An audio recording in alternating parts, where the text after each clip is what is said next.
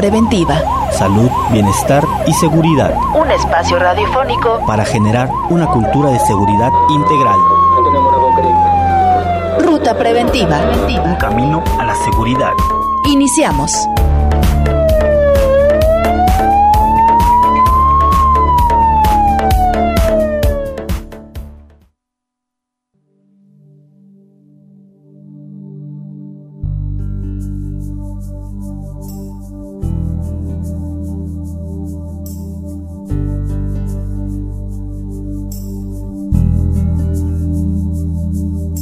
Tenía un botón sin hojar, un gusano de seda, medio par de zapatos de clau y un alma en almoneda. Una hispano Olivetti con caries, un tren con retraso, un carne del atleti, una cara de culo de vaso, un colegio de pago, un compás, una mesa camilla una nuez o bocado de Adán, menos una costilla. Una bici diabética, un cúmulo, un cirro, un estrato.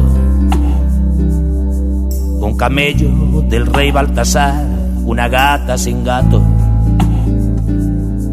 Mi Annie Hall, mi Gioconda, mi Wendy, las damas primero. Mi cantinflas, bola de nieve, mis tres mosqueteros. Mi tintín, mi yo-yo, mi azulete, mis siete de copas. El zaguán donde te desnudes sin quitarte la ropa. Mi escondite, mi clave de sol, mi reloj de pulsera. Una lámpara de Alibaba dentro de una chistera no sabía que la primavera duraba un segundo. Yo quería escribir la canción más hermosa del mundo. Yo quería escribir la canción.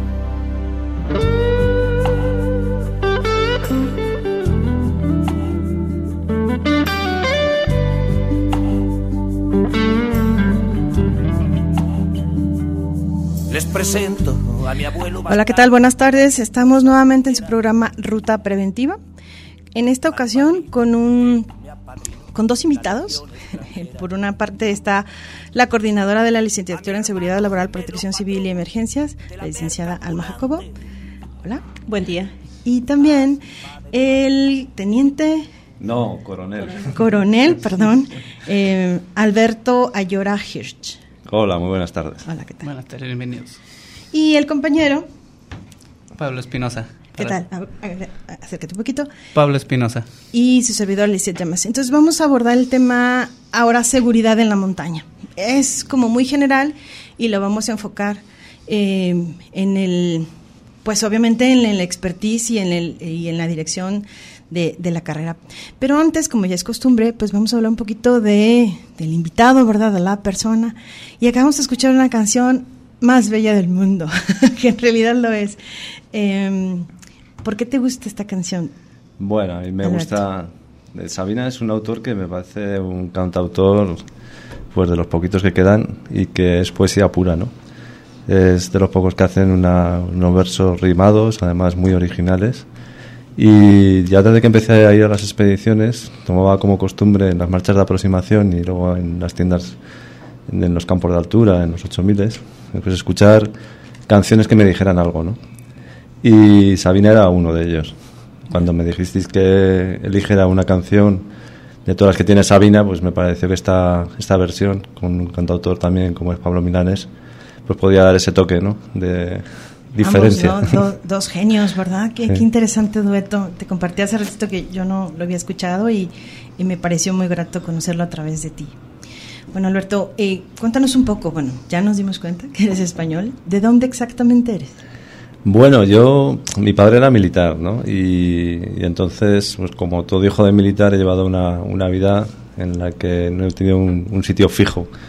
Nací en el centro de los Pirineos, en, concreto en la parte oriental, en Cataluña, en un pueblecito que se llama La Seu d'Urgell, que limita con, con Andorra y ahí prácticamente viví un, un, año y 15 días nada más. Y me trasladé ya a Zaragoza, que ya es una ciudad grande en la que estuve viviendo hasta que entré en, en la Academia General Militar, que es la escuela de oficiales que tenemos en, en España, y ahí estuve cinco años estudiando.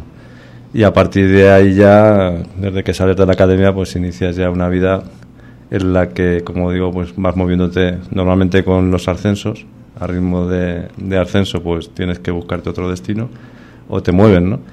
Y digamos que como base de operaciones que decimos nosotros, al final donde estoy residiendo y donde ya llevo mucho tiempo es en Jaca, que es otra población que hay en los Pirineos aragoneses, en, ya muy cerquita de la frontera con Francia, escasamente a 20 kilómetros de Francia, y que es un sitio en el que puedes vivir el deporte en su máximo esplendor, porque tienes, tienes nieve, tienes estaciones de esquí alpino, de esquí de fondo, tienes posibilidad de escalar, de hacer bicicleta de montaña, hockey hielo, tienes una inmensa posibilidad deportiva y entonces ahí encontré el sitio en el que quería vivir.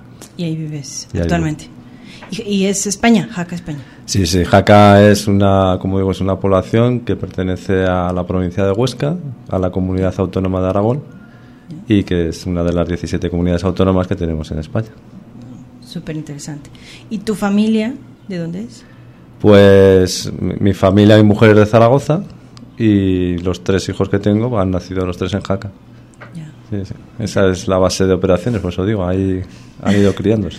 La base de operaciones. Oye, vemos, bueno, a través de tu currículum que también has, has este, escrito algunos libros, ahorita lo abordaremos, pero cuando tienes tiempo, ¿qué te gusta leer? Algo así como que te, que te desfragmente, gozoso, no sé, que no sea lo Mira, mejor del... empecé leyendo muchos libros de montaña y de exploración y aventura, que era lo que, y es lo que me gusta, ¿no?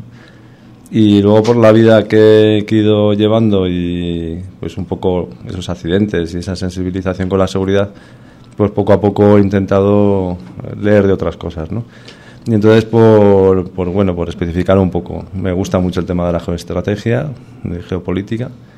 Me gusta mucho pues, conocer otros países y, y ver esas relaciones que existen a nivel mundial en función de ciertos intereses y la situación que, que se vive en cada momento concreto. Eh, me gusta hacer prospectiva en ese sentido, de hacia dónde puede ir el, el mundo en, en, los próximos años.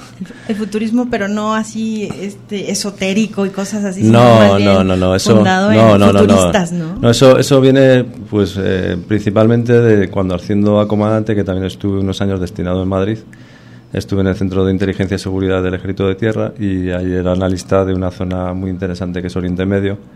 Y entonces ahí, claro, no, te queda otra que, ponerte al día todo lo que puedas. Viajé mucho por mi zona de, trabajo y lógicamente pues intentaba saber lo máximo posible, leí muchísimo y a partir de allá pues he seguido siempre que he tenido oportunidad de leer a, y profundizar en estos temas. ¿no?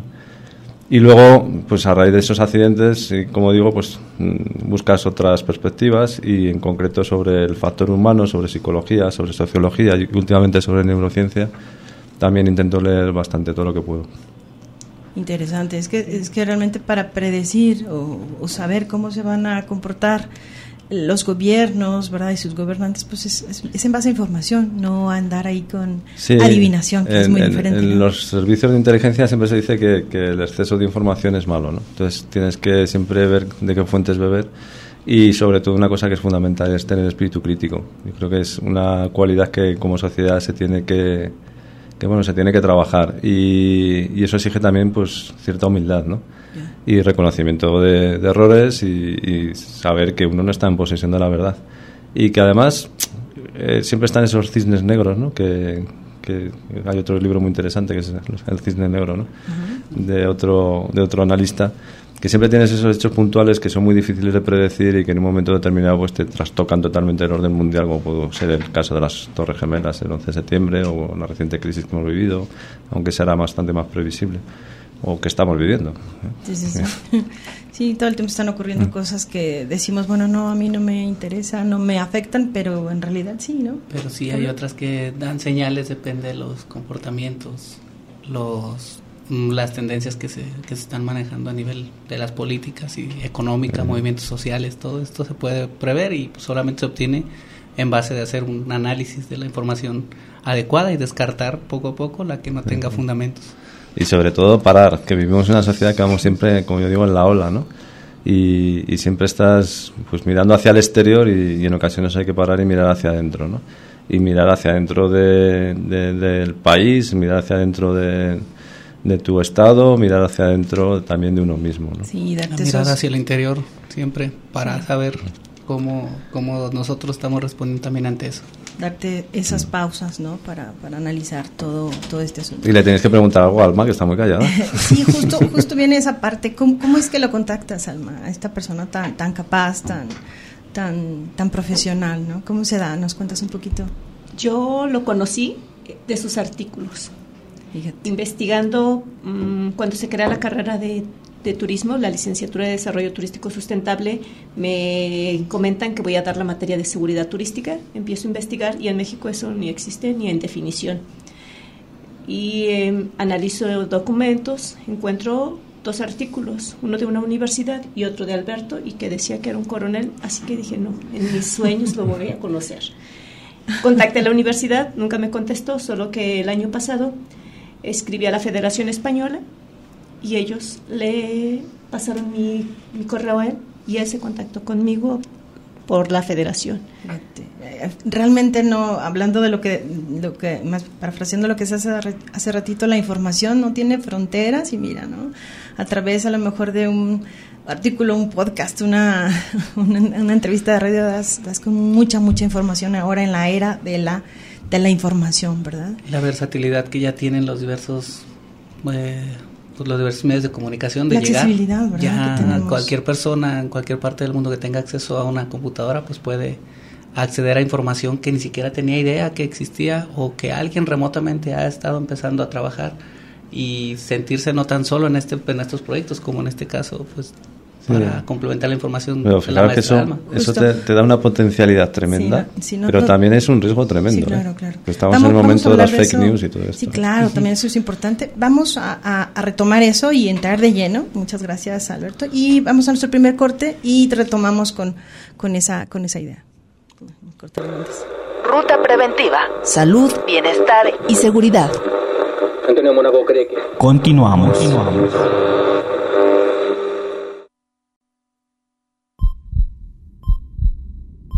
Ruta preventiva, un camino a la seguridad. Regresamos.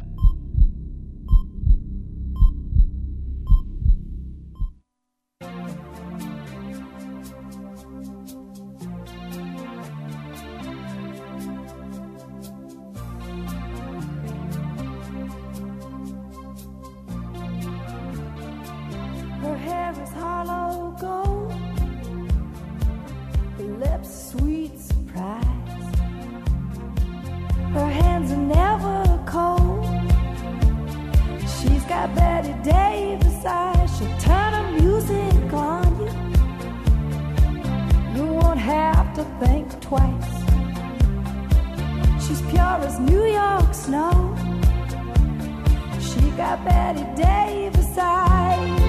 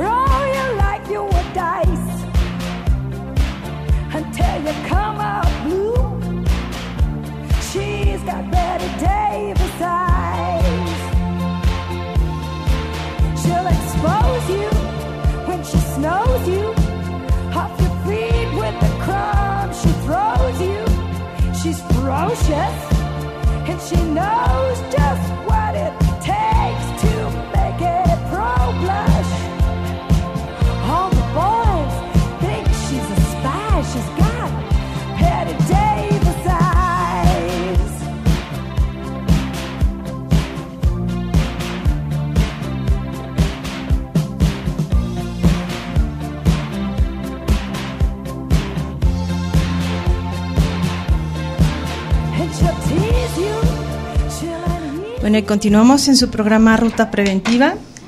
Eh, em, acabamos de escuchar una canción del playlist de nuestro invitado Alberto, eh, Betty Davis Eyes. Eh, cuéntanos un poquito qué significa para ti esta canción. Para mí. Porque está en tu playlist. Bueno, mira, es, es de las canciones que me pongo cuando quiero salir de la zona de confort. Es una canción que, que me da vida, que me motiva que me hace salir a esa zona de desafío. ¿no? Así como las canciones de, de Sabina son canciones para reflexionar, para sentirlas, esta ya es para decir, venga, no hay nada imposible, vamos a por ello. Mira, interesante. muy bien, esto es Kim Carnes y Betty Davis Eyes. Pues muy bien, gracias por compartirnosla.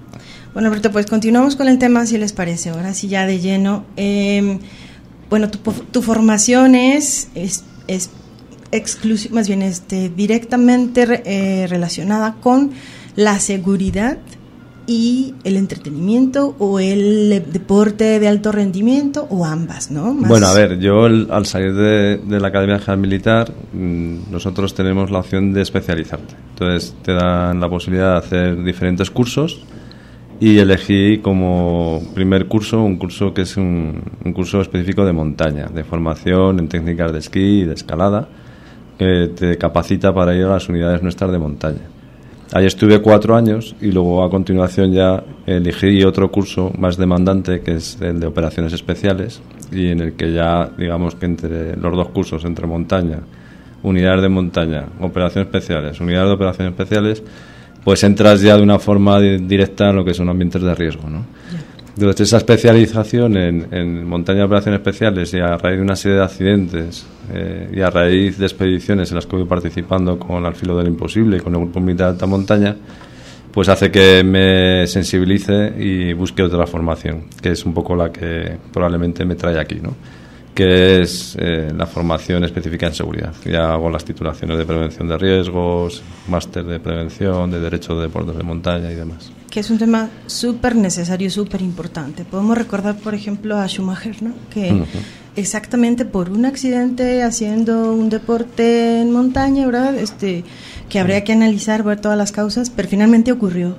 Aquí mismo, las personas que ascienden a, aquí al Nevado de una manera tan, como dice Alma, tan así, como que, como que nomás vamos ahí a, pasarla bien y no, pues se necesita primero aptitudes físicas, después pues un periodo de, aclimatación, ¿no? Entonces no es así como que hoy, mañana se me ocurre y voy, se necesita tener un procedimiento. Entonces, bueno, em, en base a eso, que es, es parte de la iniciativa de, de la licenciada Alma, pues es como empezar a poner orden o, proponer el orden en ese sentido, ¿no, Alma? ¿Nos puedes hablar un poquito de eso, de, tu intención con, con, juntar a los expertos, las personas que hacen este tipo de excursiones y, y reunirlos y acomodarlos a una norma?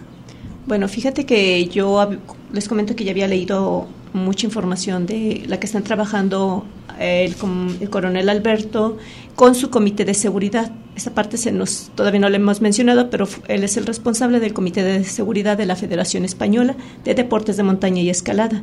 Entre esos trabajos que ellos están realizando ya tienen, tienen algunas normas y también se ve la parte esta que comentas de que no nada más te puedes ir a pasear. Una parte es la de como amigos irnos y otra es como profesional del turismo o de las actividades de montaña, tú llevar a un grupo de personas. Exacto, ¿no? Que a lo mejor no tengan el nivel, ¿verdad?, de, de, un esquiador o de un alpinista, pero sí que los que los lleven, las personas que lleven a ese grupo, pues sí los tengan y tengan forma de no exponer a personas. Eh, dices, bueno, hay una, eh, una federación española. ¿Hay algo parecido aquí en, aquí en México o aquí en el Estado? En México se tiene la Federación Mexicana de Deportes de Montaña y Escaladas. Eh, sus oficinas centrales se encuentran en la Ciudad de México. De ella dependen ya los diferentes, mm, en cada uno de los estados debe de haber una, mm, ¿cómo se le llama aquí?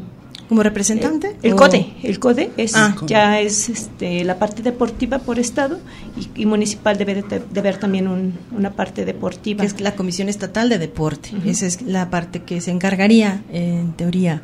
Pero bueno vemos que bueno a través del, del foro que ahorita vamos a, entrar de lleno em, este, estuvieron aguantando algunos temas y, e incluso me llama mucho la atención la parte de empatarlo con la norma, ¿verdad? Con la norma que existe con respecto a este tipo de actividades. ¿De qué, qué surge de, de, este, de este evento? ¿Cómo, cómo, ¿Cuáles son los resultados una vez que ya concluyó, se llevó a cabo con éxito? Eh, ¿Hay posibilidades de, de llevarlo a que sea reconocido? Es decir, que, por ejemplo, quien lleve a esos grupos tenga de alguna manera mm, no, no tanto la, la forma de, demostrarlo con papelitos, sino de demostrarlo con conocimientos y que haya una como una instancia o, como una instancia, sí, llámale certificación, que diga sí, exactamente, que diga sí, sí lo hace, ¿no? Hablamos un poquito que pues hay a veces em, ciertas circunstancias en, este país que, que, hacen más fácil que se brinquen ese tipo de, de, de lineamientos, ¿verdad? Pero, pero se puede decir hasta en este momento que se llegó a eso o que se puede llegar o que se establecieron las bases para eso. ¿Cómo lo ven ustedes una vez que concluyó el foro? A ver. Esa, esa risita. No, es una risita porque voy a intentar un poco explicar el, cómo lo veo. Eh, es un problema que por otra parte en España hemos tenido y seguimos teniendo. ¿eh? eh hay mucha gente que rehace a cambiar. El ser humano rehace a que lo saquen de su zona en la que está. Por naturaleza, ¿verdad? Sí, siempre digo lo mismo. Dices, mira, tú tienes un cáncer, ¿quieres que te operen con eh, medios del siglo, de principios del siglo XX o quieres que te operen con la tecnología, tecnología del siglo XXI? ¿no? Y entonces la gente no tiene duda en eso. ¿Qué pasa? Cuando entramos en el sistema medio natural, en el sistema montaña, pues hay gente que quiere seguir operando con los procedimientos del siglo XVIII, XIX y y cuando se le plantea la posibilidad de cambiar a un siglo XXI, pues es muy reacio. ¿no? Pero lo cierto es, y una de las cosas en las que he tratado de incidir mucho en este curso, es que el contexto es el que condiciona el comportamiento de las personas. Entonces, en el sistema montaña, en el sistema medio natural, tenemos que crear un contexto por el cual el comportamiento de todos los que están en él sea pues lo más seguro posible y con un arreglo en estándar de calidad que estamos buscando en turismo. Y siempre digo, turismo de aventura, cuando hablamos de calidad, estamos hablando de seguridad, fundamentalmente. Y el cliente así lo ve. Porque si alguien compra una atracción para irse al otro barrio, pues mal vamos, ¿no? No, pues no. creo que sea muy... No es nada atractivo. ¿Eh? Entonces la seguridad es un factor que es totalmente consustancial cuando estamos hablando de desarrollar una norma de calidad de, de turismo de aventura. ¿no? Entonces en este sistema que estamos definiendo, pues hay diferentes colectivos que acceden al mismo. Accede gente por su propio pie y, en familia, digamos, o con cuadrillas de amigos. Y, a, estas personas hay que, eh, digamos, en cierta manera, condicionar su comportamiento de alguna forma. Hay que formarles, hay que informarles para que tomen sus propias decisiones. Yo siempre también insisto mucho, o sea, montañismo y libertad tienen que ir unidos de la mano no todo se tiene que basar en regulaciones, restricciones y prohibiciones. Creo que el ser humano es un ser libre y que si tiene la suficiente formación e información, pues es capaz de tomar sus propias decisiones. ¿no? Entonces es un primer punto que tiene que quedar clarísimo. Ahora bien, luego hay otra serie de colectivos, como pueden ser empresas, como pueden ser pues, asociaciones, eh, digamos grupos de profesionales, grupos guiados, que a esos hay que demandarles un nivel mayor de calidad. Y para ellos es a los que principalmente se dirige pues esa normalización que los operadores de, de, los servicios no que también es otro eslabón de esta de esta cadena no entonces ahí hay un problema diferente porque muchas veces tienes el problema de pseudoempresas empresas piratas guías que no son tales guías eh, y y esto lo hemos vivido en España. O sea, en España hubo un momento en el que no, digamos que las titulaciones que teníamos eran únicamente las de la Federación de Montaña y llega un momento en el que se decide hacer unas tecnificaciones deportivas y contar pues con un colectivo de profesionales adecuados, ¿no?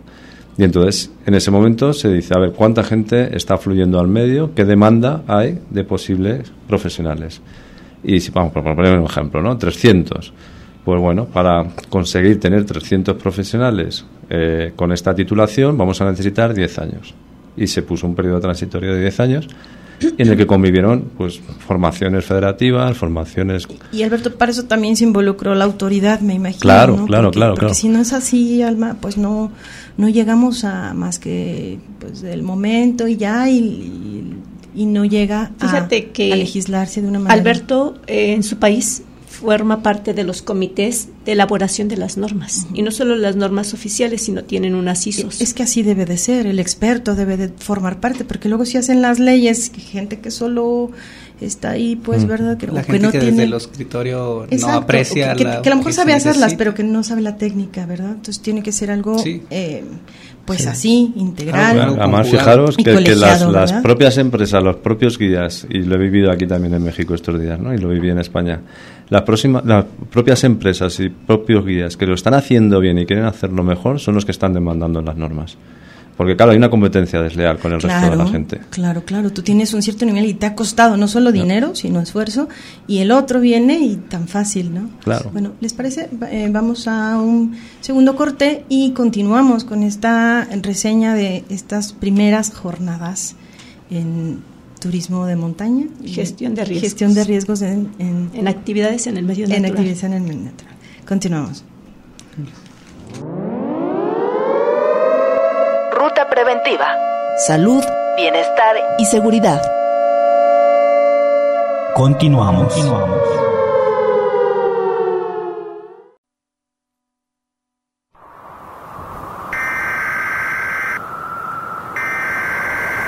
Ruta preventiva, un camino a la seguridad. Regresamos.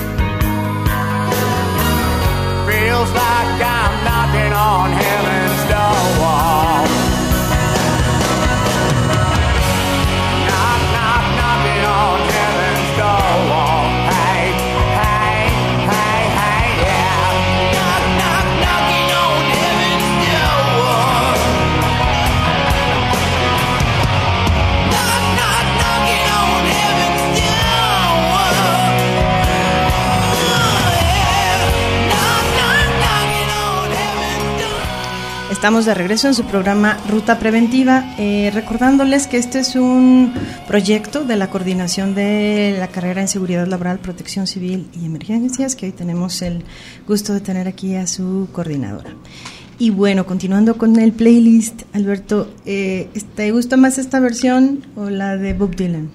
Las dos me gustan. Lo que pasa es que cuando escribí el libro de gestión de riesgo montaña y actividades al aire libre en 2008, para presentar el libro hice un vídeo. con un amigo y, dije quiero hacer un vídeo en el que se vea pues todo lo bueno del medio natural porque ese es el primer el primer mensaje que, que doy siempre es que hay que salir al medio natural porque nos hace una sociedad más libre inteligente y más sana pero el medio natural tiene sus riesgos y esos hay que evaluarlos y gestionarlos entonces el vídeo empieza yo estoy escuchando la canción y prácticamente estoy viendo las imágenes ¿no? de de ciervos, de, la flora, la fauna con la que empieza el vídeo, con gente haciendo senderismo, con niños. Eh, empiezan a hacer actividades de cada vez de un nivel técnico más complicado y llegaba también un momento en el que de repente empieza la otra cara de la moneda, ¿no? los accidentes. Y entonces la canción quería que tuviera garra, que tuviera gancho, que fuera una canción un poco de decir, ojo, porque si lo haces mal, pues el resultado puede ser fatal. Y entre las dos versiones, pues elegí esta. Sí, no, porque para, para tocar las puertas del cielo, pues no, tienes que cumplir un requisito que no todos queremos, ¿verdad? porque ya no hay retorno. Oye, muy interesante metáfora, muy, muy padre. Bueno, mm, continuando con nuestro tema. Eh, esta, estas primeras jornadas de gestión de riesgos, bueno, ya, ya hemos abordado a lo largo de, de, algunos otros programas, pero, pero lo queremos, como hace ratito decía Pablo, lo queremos también enfocar a las personas comunes y corrientes, no solamente a los expertos en, el, en, la, en llevar a grupos, a los deportistas de alto rendimiento que pueden ascender con con, con, esas características que tiene la montaña, ¿verdad? Que ellos conocen los riesgos y conocen el medio y conocen los elementos de seguridad que deben tener por sí mismos, no necesitan, ellos son, ah, pues se autogestionan en esa parte porque saben el riesgo que, que, se están exponiendo. Sin embargo, hay gente que por desconocimiento ignoran algunas, algunas cuestiones elementales, a veces de seguridad en la montaña. Y se exponen. Y se exponen. ¿Y cómo llegar eh, cómo viene la cascada de seguridad para hacerles llegar esa información y ese comportamiento también, que ellos lo vean poco a poco modificado y se transforme en una cultura de seguridad. Nosotros sirve un poco de, apoyo a esta conversación. Yo cuando cojo el Comité de Seguridad de la Federación y que viene como consecuencia de un accidente que habíamos tenido precisamente el equipo de jóvenes alpinistas de la Federación en Perú, pues me planteo llegar a este colectivo del que estamos hablando, ¿no? Eh, colectivo que además cada vez se lo ponemos más fácil, porque los accidentes en todas las montañas del mundo accesibles tienen unos parámetros comunes. Este tipo de gente, digamos, que salta de la ciudad a la montaña sin una formación y una información previa. ¿no? Entonces, acudí a las campañas de tráfico y hay un estudio de cómo se ha hecho comunicación sobre la seguridad vial en España durante los últimos 30 40 años. ¿no? Y se van viendo los vídeos y un poco el mensaje y cómo se ha enfocado ese mensaje. Y bueno, rápidamente te das cuenta que, es obvio, o sea, el ser humano nos movemos por emociones. Y cuanto más gráfico sea eh, ese contenido, pues más motiva el comportamiento seguro. ¿Por qué? Y porque todo tiene su explicación. Y la explicación es que teóricamente el, el ser humano hay dos parámetros que condicionan este comportamiento, que son el riesgo percibido, que lo que estabas diciendo, y luego el riesgo asumido. Claro, para tener un nivel de riesgo percibido aproximado al riesgo real que puede tener un entorno determinado, pues tienes que tener una formación, una información, una experiencia. Así todo eso te falla, pues ya tienes un nivel de riesgo percibido muy bajo y obviamente pues entras feliz y contento, digamos, en un entorno que tiene ciertos riesgos. ¿no? Cuando ya tienes un nivel de riesgo percibido más alto, ya tienes que jugar con el otro nivel de riesgo. Cuando ya has conseguido a ese colectivo que perciba esos riesgos, ahora tienes que focalizar la campaña en el nivel de riesgo asumido. Entonces ahí tienes que hablarle de los costes y beneficios, que es en lo que se basa la ecuación de riesgo asumido. Exacto.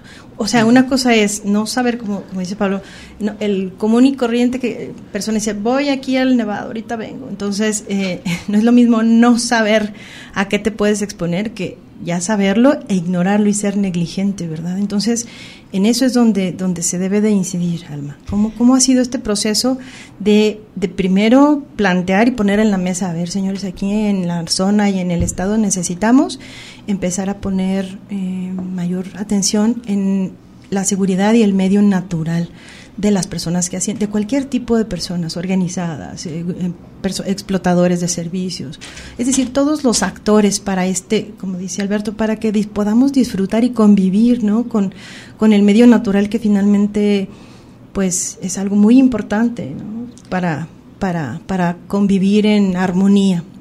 ¿Cómo ha sido este proceso eh, de poner en la mesa esta, pues, este tema? Fíjate que ellos, el comité ya tiene muchas cosas muy trabajadas. Esta parte que comentas, ellos tienen el código de seguridad en montaña en algo muy sencillo, tus cinco dedos. Y te da los cinco puntos de la seguridad, hasta tienen un video mm, gráfico muy sencillo.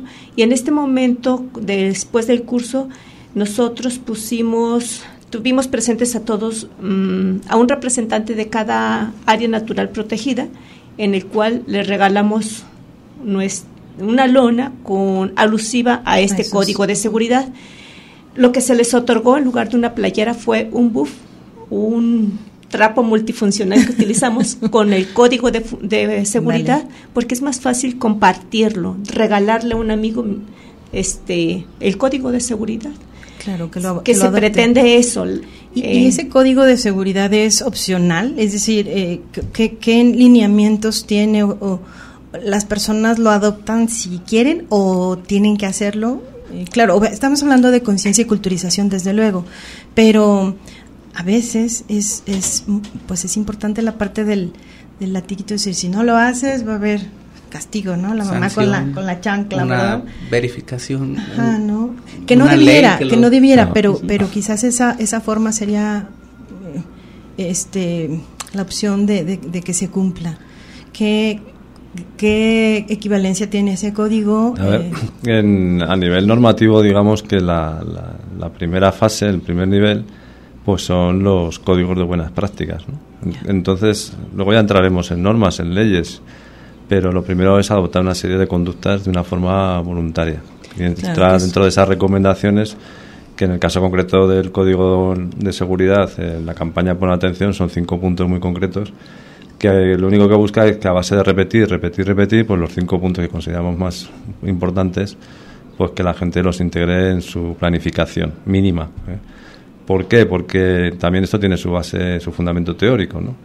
Lo que queremos es que en, esa memoria de trabajo, en esa memoria a corto plazo, pues pongamos disponibles máximo cuatro o cinco conceptos. No podemos poner diez porque el ser humano lo olvidamos. Pues vamos a ir a cuatro o cinco puntos que consideramos importantes y que son parámetros que se dan, eh, se reiteran y son comunes en gran parte de los accidentes. ¿no? Luego sigue hablando del riesgo asumido y del riesgo percibido. Una vez que ya hemos construido ese nivel de riesgo percibido y ese nivel de riesgo asumido, entra ya lo que comentabas. Claro, ahí ya hay gente que, que no quiere cumplir las normas ni quiere cumplir nada, ¿no? Y ahí la administración pues es cuando tiene que, pues lo de siempre, el palo y la zanahoria, ¿no? Hay gente que, que se comporta adecuadamente y que tiene que tener su recompensa y gente que, que es infractora, que es imprudente, que es negligente a sabiendas, ¿no? Y contra ellos pues hay que adoptar unas estrategias diferentes. Pero abogamos inicialmente por la prevención. Luego ya vendrán las medidas paliativas, no solamente las sanitarias, sino también las, digamos, las punitivas. ¿no? ¿Y cómo ves ese panorama aquí, Alma? ¿Cómo ha sido, eh, primero, la, la, participación de las personas, de los asistentes a, este, a estas primeras jornadas? Y, y, la aceptación de este nuevo esquema, porque es prácticamente, como dices tú, o sea, meterlos a una, hagamos las cosas diferentes, mejor, ¿no? Bueno, la participación, nosotros teníamos uh, un cupo muy limitado por el manejo del grupo. Eran 30 personas, pero esas 30 personas fueron de diferentes estados. Prácticamente teníamos como los representantes de cada lugar. No, este, no los conocíamos previamente, a todos, pero teníamos ah, a la parte del área natural protegida. Ahí teníamos mm, siete personas de áreas naturales protegidas, que es donde prácticamente nosotros entramos a hacer estas actividades. esas personas es todo un éxito. ¿Te parece si ponemos una pausita y continuamos con esa misma idea en el siguiente bloque? Ruta preventiva. Salud, bienestar y seguridad. Continuamos. Continuamos.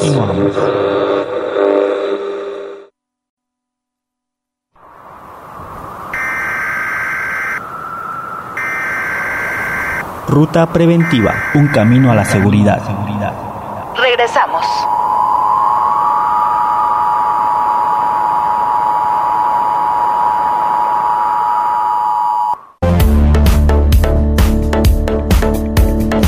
Y continuamos justamente eh, dándole continuidad, valga la redundancia, a lo que mencionabas, Alma.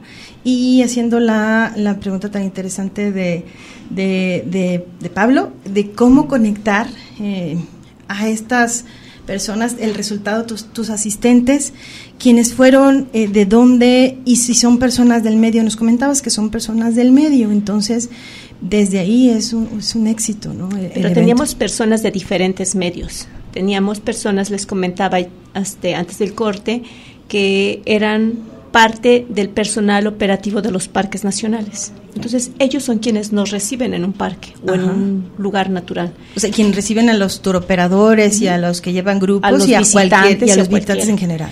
Ah, teníamos personas, es importante. Sí, es muy importante y ahorita lo vamos a explicar por qué. Había personas de protección civil, en, en específico había alguien de, Querétaro, um, de Monterrey, guías, de una asociación de guías de montaña de la Ciudad de México. También teníamos a empresas que se dedican a la formación de estos guías. por parte de la Secretaría de Turismo se tiene una certificación este, específica para este rubro, que es la norma 09, eh, y teníamos a una, a una persona que representaba a este grupo de empresas.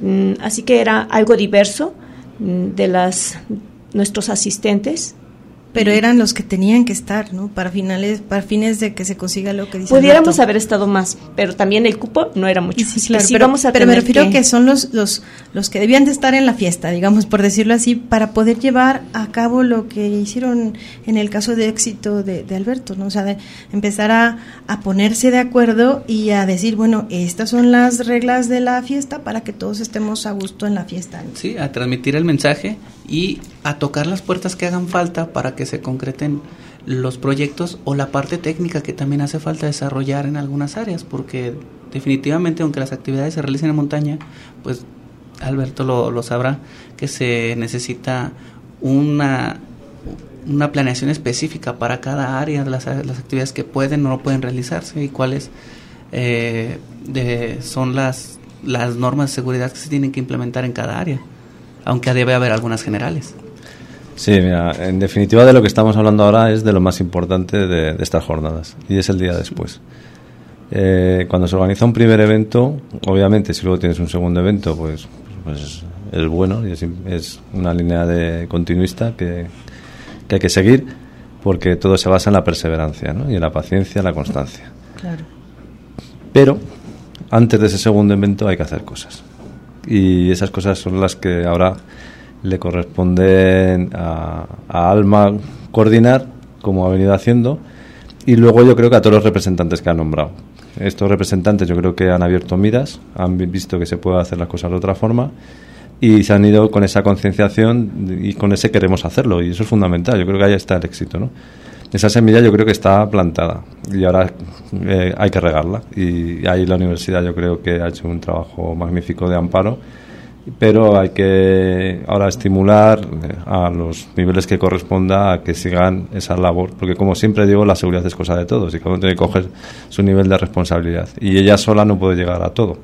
Entonces es mejor llegar a los altos niveles desde los altos niveles. Sí, claro, ¿no? Y aparte, bueno, con, con tu postura como, como coordinadora y aparte, bueno, también con tus líneas de, eh, de investigación y demás que has establecido, perdón, pues vas, a, vas en ese camino, ¿no? Entonces, por eso, de verdad, muchas felicidades y nuestro reconocimiento por pues porque nos consta que ha sido, eh, a lo mejor no, yo personalmente no activamente apoyándote, pero sí echándote porras en este evento que siempre echar a andar algo nuevo es muy difícil, entonces te, lo reconozco ampliamente y los felicito por, por haber, por estar, por aceptar, por, por, por, por, la este disposición, por, exacto, ¿no? y por, las ganas con las que Por empezar algo que es muy necesario. Al final de, de la actividad, de las actividades en, en las jornadas, tuvimos un foro en el cual participaron ya no, uh, ya no como asistentes a todo el curso, uh, participaron de la Secretaría de Turismo Federal el responsable de normalización, que viene a esa parte oficial eso es súper importante. Y no dejarlo ahí, porque finalmente puede ser una bonita idea, una muy buena propuesta, pero si no se va ahí a donde se hacen las leyes y donde se pueden cambiar las cosas, pues no, no, no va a llegar a, a, buen puerto, ¿verdad? De hecho, previo a, a, las jornadas, todo lo que se realizó en, la en las actividades se escribió o ya lo tienen realizado y se registró ante el ICTUR, que es el Instituto de Competitividad Turística, que depende de la Secretaría de Turismo, y tenemos un registro oficial de ese curso, que es lo que se les mostró a todos los participantes. En el mismo foro tuvimos la participación de Protección Civil del Estado, mm, hablándonos desde su perspectiva, él también que nos recibe o que nos que tiene una una, participación, una participación muy importante en este tipo de actividades, ¿no? Y qué bueno que se involucre y que tengan estas herramientas, que hayan llegado a estos, a estas, este, conquistas, a estas, estos logros, ¿no? Con este, con este evento. De verdad, muchas, muchas felicidades. Y pues todo terminó eh, por iniciativa de ellos mismos, que más tarde en noviembre tenemos que reunirnos.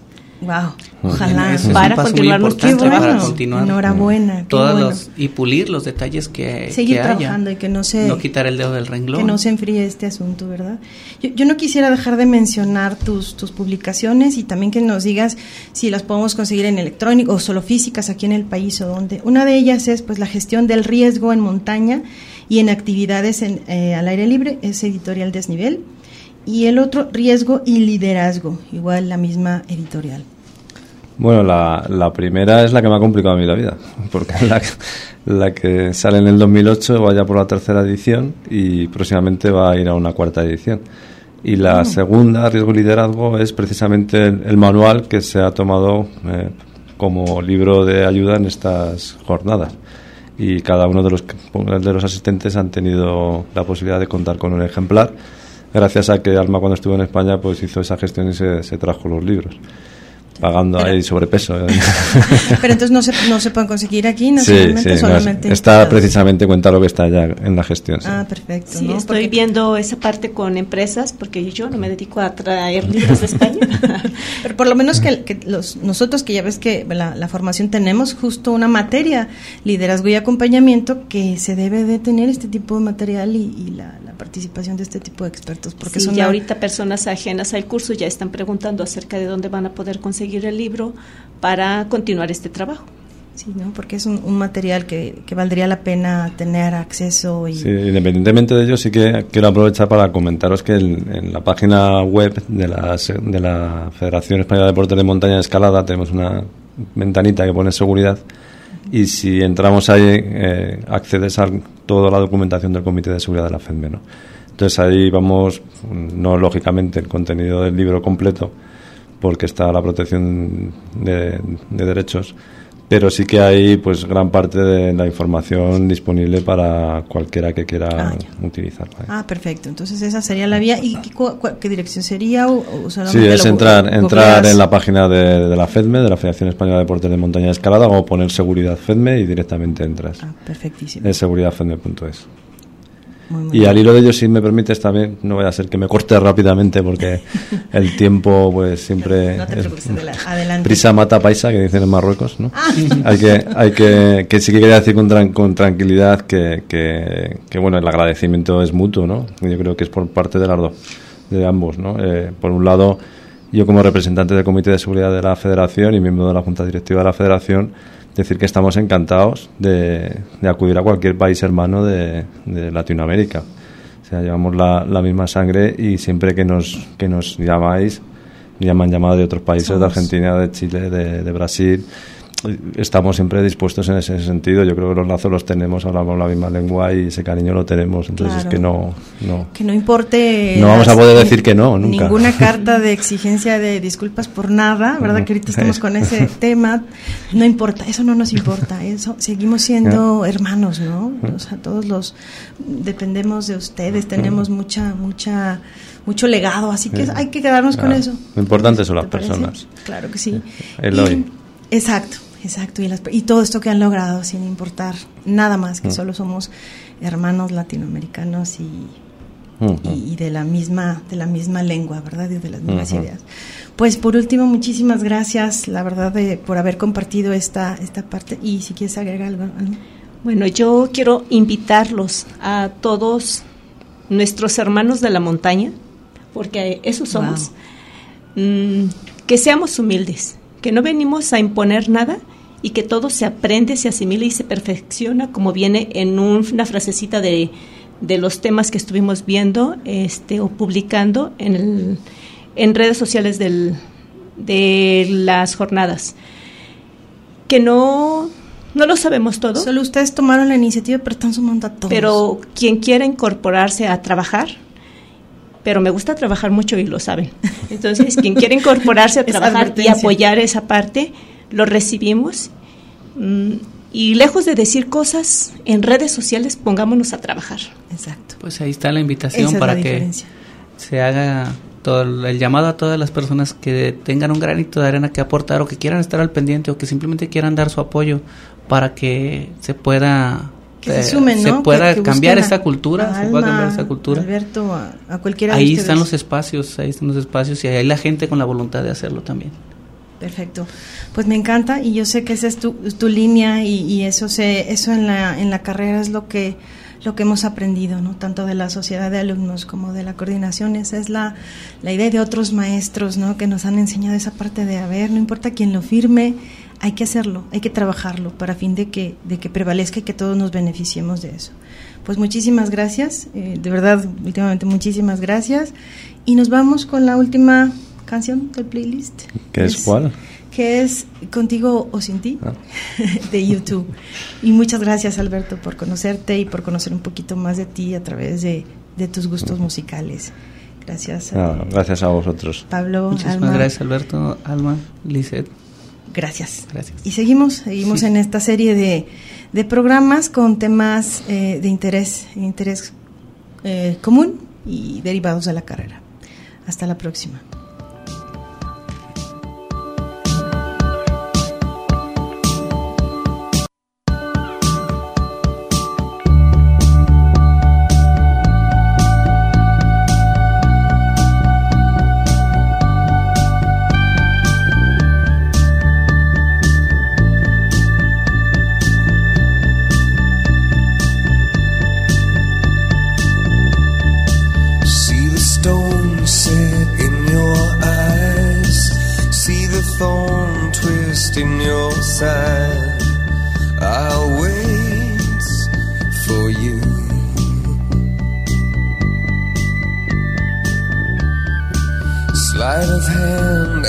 just a face on a bed of nails. She makes me wait, and I wait without you, with or without you, with or without you. Through the storm, we reach the shore. You gave it all, but I want more. And I'm waiting for you. With or without you.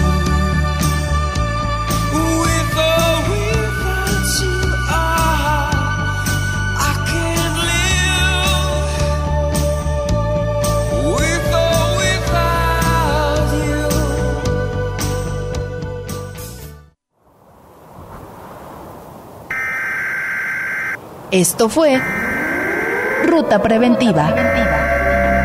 Un espacio radiofónico para generar una cultura de seguridad integral.